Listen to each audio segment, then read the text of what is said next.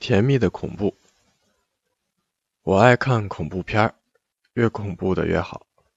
每次好莱坞出来一个新恐怖片，我就变态的跟某人欢呼：“我们去看吧，我们去看吧！”我还经常置各种正事于不顾，冒在网上看恐怖小说，《异梦》《大地的谎言》《绝念》《门》。你要跟我说结婚的好处是可以相互扶持。情感上有所寄托，可以生养孩子，我都不为所动。但是你要跟我说结婚的好处是半夜看恐怖小说不用害怕，我就会觉得是啊，很有道理啊。结了婚的人真赚。但问题是我其实特别胆小。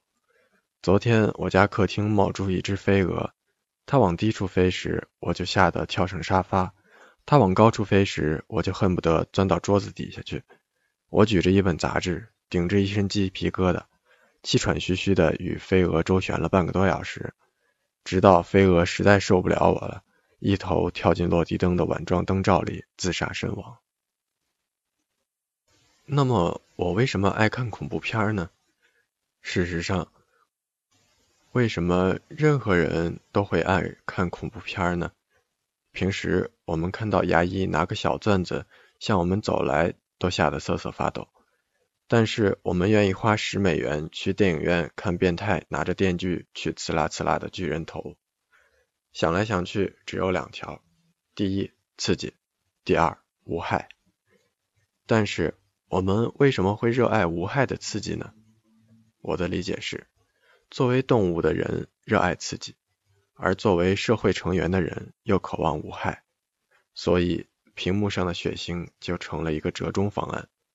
无数恐怖文艺创作者本着兼顾刺激与无害的原则，创作了一个又一个刺激而又无害的恐怖作品，用塑料鸡、塑料鸭喂养着我们体内的野兽，让它吃饱喝足，变得甜蜜而安详。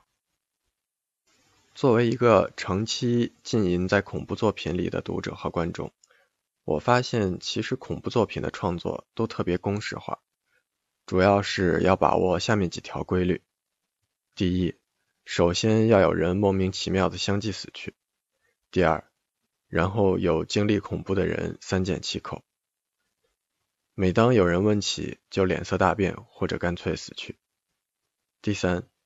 同时要有一座疑云重重的恐怖房子，或者监狱、旅馆、街道、坟墓、教堂、山洞。这个房子里藏着一个年代久远的冤情。第四，那个涉及此冤情的人，要么变态，要么变成鬼，做出一些非常嗜血的举动。第五，要有一个貌似坏人的人，但肯定不是坏人；要有一个貌似好人的人，但肯定不是好人。第六，好人一定要死到只剩下一两个人，一般是一对男女朋友，一般都长得比较漂亮。然而最近也出现了所有人都死光的创作迹象。第七，当悬念铺得太大，一切无法得到解释的时候，要么借助暗示、幻觉等超自然现象来解释它，要么干脆不解释了，憋死读者去。总之，只要掌握了创作规律。创作恐怖文艺作品一点儿也不难。当然，恐怖作品的公式化并不意味着恐怖作品再也没有了创作余地。在以下问题上，你还是可以尽情发挥你的想象力：相继死去的人到底是怎么死的？那个恐怖场所是个什么场所？冤情是什么冤情？嗜血者是人是鬼？其变态方式有何独特性？等等等等。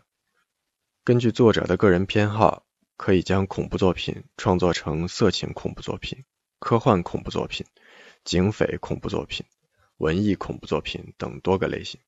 总之，没有最恐怖，只有更恐怖。比如我昨晚看的那个恐怖片《Hostel》，就是通过对酷刑不遗余力的展示。在变态方式上实现了历史性突破。里面有一个镜头，有一个被施刑的女孩眼珠给挖了出来，垂吊在她的脸上，而另一个她的同伙为了减轻她的痛苦，生生拿个剪子把那个眼珠给剪了下来。而这一切都是在特写的镜头中缓慢完成的。我不得不承认，即使是我这样一个吃饭时不介意谈论大便的女强人，看到那一幕也感到风在吼，马在笑，黄河在咆哮，黄河在咆哮。